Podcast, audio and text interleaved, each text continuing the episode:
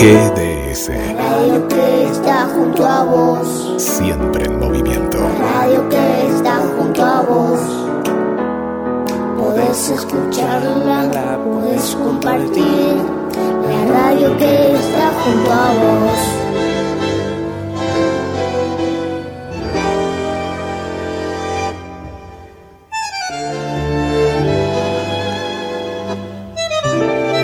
Esta música nos lleva por los caminitos de la historia. Esos pequeños senderos a través de GDS, la radio que nos une. Donde la nostalgia, la música, los mitos y las historias. De la mano de Francisco Carlefosse.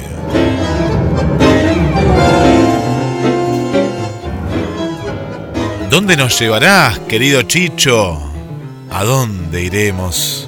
En este domingo gris, la lluvia durante gran parte del día, hoy el temblor en Chile, pero la gente ahí está, porque la compañía de la radio es universal, no tiene fronteras.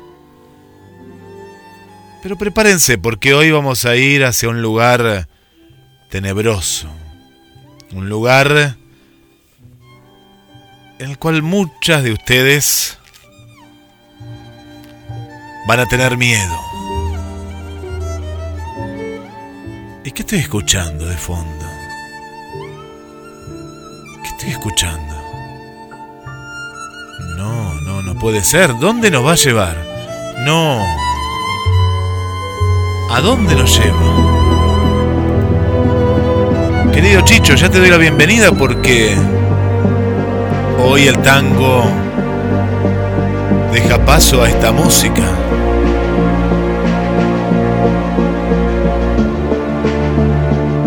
Una música de tensión, de suspenso, de misterio.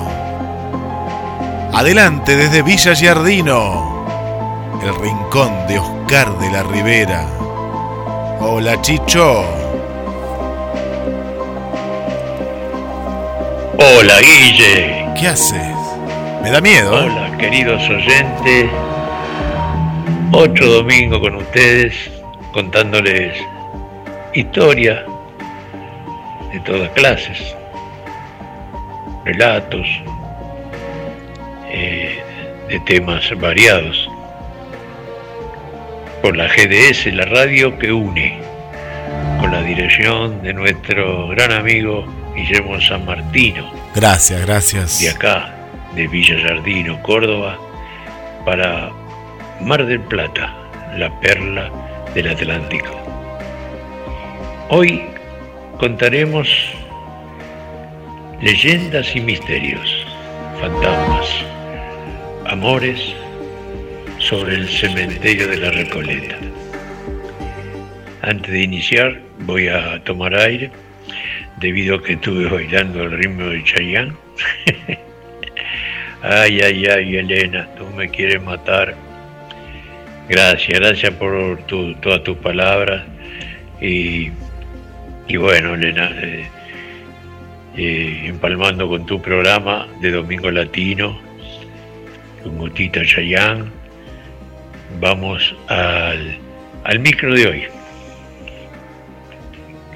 Como dije, fantasmas, mitos y leyendas del cementerio de la Recoleta. El cementerio fue creado, eh, construido más bien, en el año 1822 como el primer cementerio público de la ciudad y su trazado es obra del ingeniero francés Próspero Catelín. Su nombre Recoleta se debe porque allí se hallaba anteriormente el convento de los monjes recoletos. Los primeros en recibir sepultura fueron una joven uruguaya llamada Dolores Maciel y un joven llamado Juan Benito. En 1863, el presidente Bartolomé Mitre firmó un decreto que permitía que fuesen enterrados los practicantes de otras religiones. Bueno, ya tenemos sus datos de nacimiento, de cementerio, y ahora vayamos a su drama, su tragedia, su comedia, sus amores y desamores. Pero nada tan fascinante como sus fantasmas. Y estos, créase o no, ellos son los verdaderos dueños. Los únicos que no dudan de esto son los más de 80 gatos, moradores permanentes de ahí. Y ellos con su percepción, que es infinita, no dudan de los fantasmas. Vamos a narrarle una de esas tantas leyendas de un caso que sucedió así. Una joven llamada Luz María, hija del dramaturgo Enrique García Belloso, que fue uno de los grandes del teatro criollo. Luz María murió de leucemia en 1925 a los 15 años. Su madre al borde de la locura pasó largos meses llorando y durmiendo en un rincón de la cripta. Así fue. Y cinco años después, un joven de la gran sociedad porteña vio a una chica que a paso del cementerio sollozaba sin parar. Se acercó, le dio un pañuelo para que se secara sus lágrimas y tomaron un café le invitó ahí a tomar en la veredita, nombre antiguo del famoso café La Biela. Recuerda que lo nombré cuando de los famosos cafés. Al anochecer, ella le dijo que se llamaba Luz María. Y él la besó. De pronto, ella huyó. Decía, tengo que irme, tengo que irme. Y al levantarse, volcó café en el saco de él. A él no le importó, como estaba medio fresquito, le puso su saco y vio que ella se dirigía al cementerio rápidamente. Él la siguió, pero ella se desvaneció en la bruma. Desesperado empezó a golpear el portón del cementerio. El cuidador le dijo que nadie había entrado, pero él insistió y el hombre lo dejó entrar. Y allí en la primera calle, bajo el frontispicio, con el nombre de ella y una figura yacente de mármol puro, estaba su saco manchado de café, lo levantó y en la figura de mármol reconoció a la chica que lloraba la que él le secó sus lágrimas, la que la cruzó entre sus brazos y la que besó loco de amor. Esta es una de las historias de otras tantas acontecidas del cementerio de la Recoleta. Una joven llamada Rufina, hija del escritor Eugenio Cambaceres, un hombre rico de ha sido crítico de la alta sociedad. En sus novelas, que escribió como Popurrí o en la, Sangre, a fines de 1800 y repudiado por, estaba repudiado por su casamiento con la bailarina italiana Luisa Pasici, que le decían la bachicha. La hija de ellos, apenas 14 años, cuando Eugenio murió. Luisa, la viuda, no tardó en ser amante de Hipólito Yrigoyen, futuro presidente de Argentina.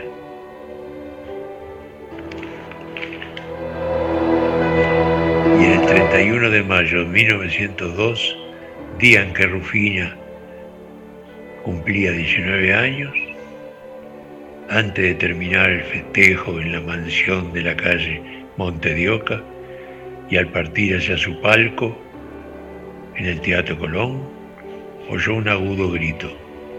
Una de las mucamas la encontró a Rufina en el suelo, rígida y fría. El médico sentenció síncope cardíaco y el otro día la enterraron en la Recoleta. Unos días después, su ataúd apareció abierto y con la tapa rota. Un robo, dijo la policía. Pero las joyas con que fue sepultada estaban intactas. Desde entonces Luisa vivió torturada, torturada por la convicción de que Rufina había sufrido un ataque de catalepsia la enterraron viva. En su fantasía, imaginó que ella despertó en el ataúd, luego logró salir, gritó pero nadie la oyó, no pudo abrir la reja de la bóveda y la desesperación le paralizó el corazón, esta vez para siempre. Por eso su estatua tiene en su mano derecha sobre el picaporte, como tratando de abrir la puerta de la bóveda. Según los otros fantasmas, lo que, lo que rondan cada noche, dicen que Rufina murió realmente la primera vez cuando una amiga le contó la falta verdad. Tu novio, Hipólito Yrigoyen, es también el amante de tu madre. Irigoyen que pasó a la historia como el único presidente argentino soltero. Vayamos a otro caso. Bello y triste fantasma, lánguido también,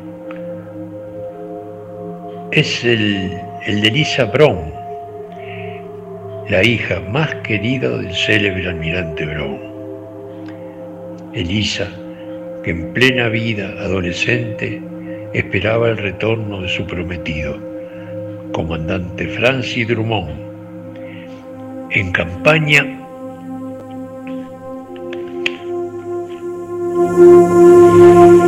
contra el imperio del Brasil a las órdenes de su futuro suegro.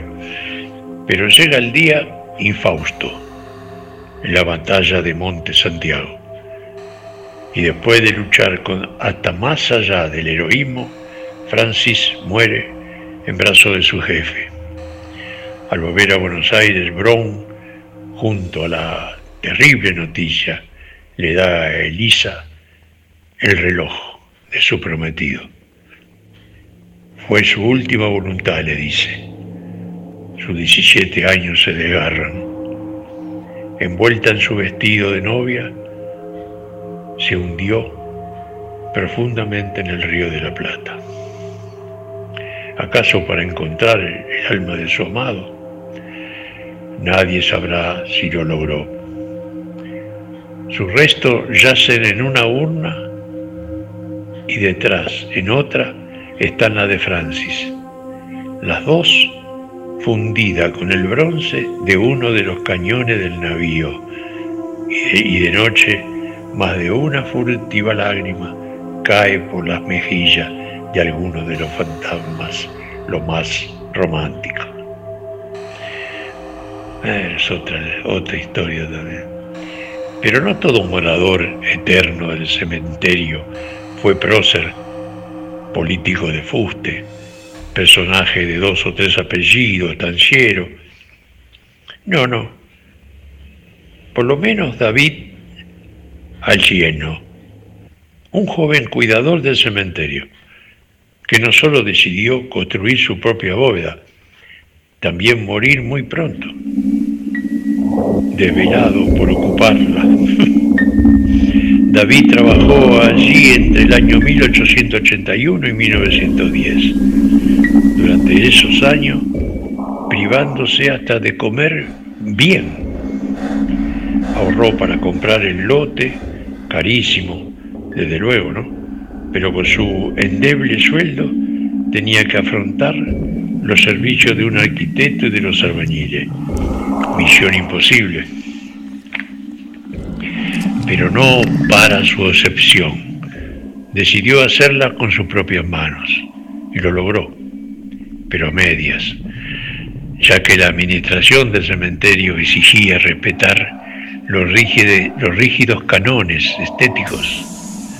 Entonces, con sus últimos ahorros, viajó a Génova y contrató a un escultor local, de apellido Canesa, para que terminara la, bóveda.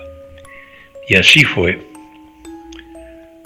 De bajo relieve, en mármol, lo muestra con su ropa de trabajo, una regadera, una escoba y un enorme candado con sus llaves, las armas del cuidador. Pero ¿qué falta? El último paso, la muerte. Él no la quiso esperarla. Se suicidó con veneno cuando solo tenía 35 años. Los otros fantasmas molestos juran que de noche se oyen ruidos de herramientas y de materiales. Dicen los fantasmas que nunca quedó conforme del todo con su bóveda. Sigue reformándola, explican.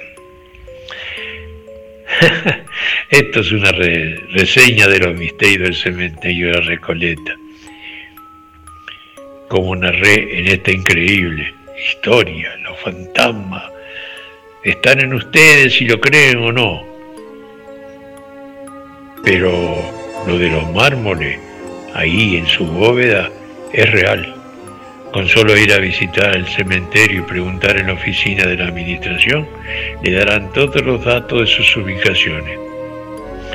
Espero que le haya gustado, apasionado como a mí, esta leyenda y sus misterios. Y como todos los domingos, amar, comprender y respetar a nuestros mayores. Que Dios los bendiga. Hasta el domingo. Chau.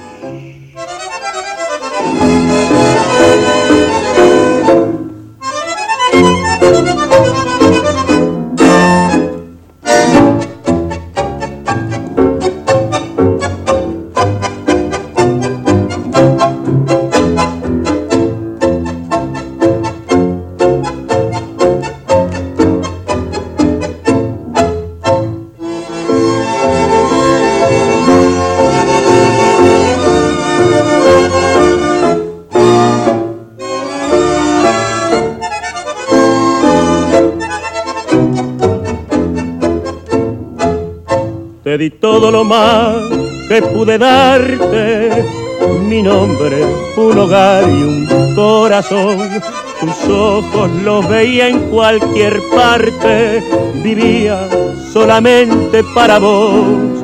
Con lágrimas de sangre me pagaste, no quiero recordar lo que pasó Dios quiera que no tenga que encontrarte y darte la limosna de un perdón.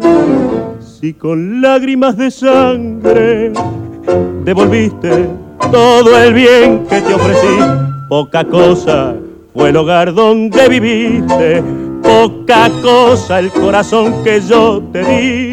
¿A quién puede importarle mi vergüenza? Si es que a vos no te importó, pero un día llorarás tu pena inmensa con lágrimas de sangre como he llorado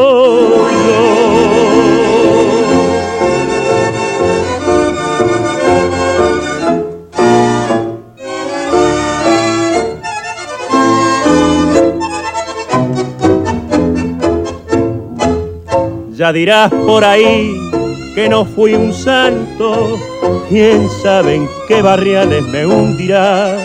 Tendrá para adorarte no sé cuántos, irás barranca abajo una vez más. Ya sé que no te llegan mis reproches, total no te interesa el que dirán.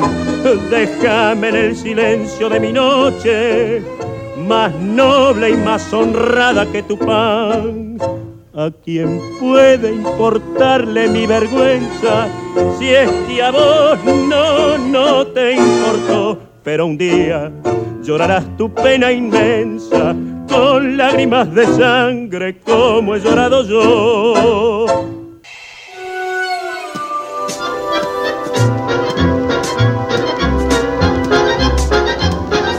Somos una estación de radio. Somos la alternativa ideal para hacerte compañía una vez más. GDS Radio. La radio que nos une.